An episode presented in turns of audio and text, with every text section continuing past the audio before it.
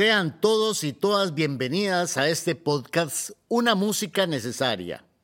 Esta es una producción de la Universidad Nacional de Costa Rica realizada desde el auditorio Dr. Clodomiro Picado Tuay por académicos y estudiantes.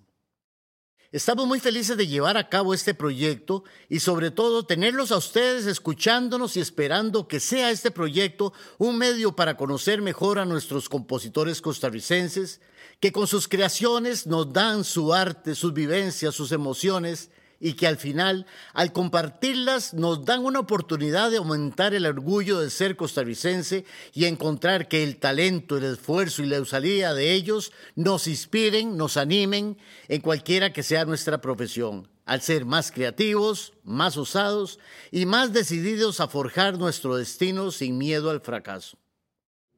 Este podcast nace como un espacio necesario para exponer a los compositores costarricenses y sus obras en todos los géneros musicales, sin excepción.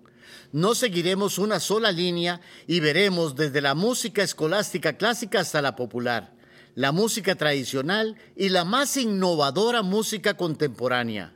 Al final, los creadores son ellos y sus influencias musicales. Es bien sabido lo difícil que es emerger como compositor en Costa Rica, ya que no basta con crear una composición. La mayoría de las veces el compositor tiene que hacer todo el proceso que conlleva ponerla en un escenario musical nacional, cosa que implica invertir grandes sumas de dinero en estudios de grabación, pago de músicos, copistas o arreglistas, dirigir la producción, la promoción, la difusión y la venta, si se pudiera, de estos materiales. Es decir, que en vez de usar su tiempo en la creación, lo deben utilizar en otras tareas de logística no propias de la labor artística.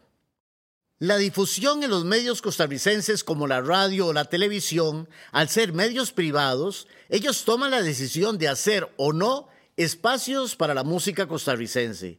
Pero debemos de entender que estos medios también trabajan bajo la venta de anuncios propagandísticos, por lo que al final son las empresas comerciales las que deciden en qué tipo de programas les interesa pagar sus mensajes. E invertir en un programa cuya cantidad de audiencia más bien puede ser poca es arriesgado para ellos. Es decir, es un círculo vicioso que inicia la demanda del mismo costarricense por conocer y exigir programas de este corte, pero que al etiquetarse como un programa cultural pierde fuerza contra programas de ocio y música ligera.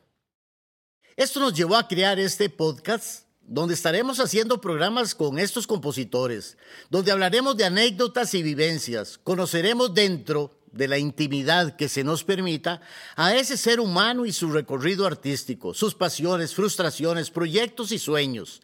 Estaremos combinando las entrevistas con segmentos de obras musicales y en la medida en que se pueda generar un espacio con solo música de ellos. ¿Por qué hemos decidido usar el recurso del podcast? Bueno, porque a diferencia de otros medios, esta es una herramienta que podemos usar en cualquier momento y espacio de nuestro diario vivir.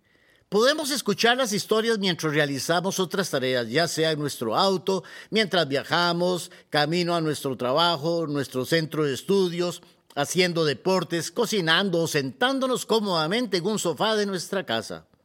Pero al final, esperamos que sean ustedes mismos los que difundan este espacio, que lo compartan, que reescuchen cada historia y que se identifiquen con el artista y su humanidad. Empecemos un nuevo proyecto juntos para difundir la música de nuestros compositores y estar cada vez más orgullosos del ser costarricense. Saludos.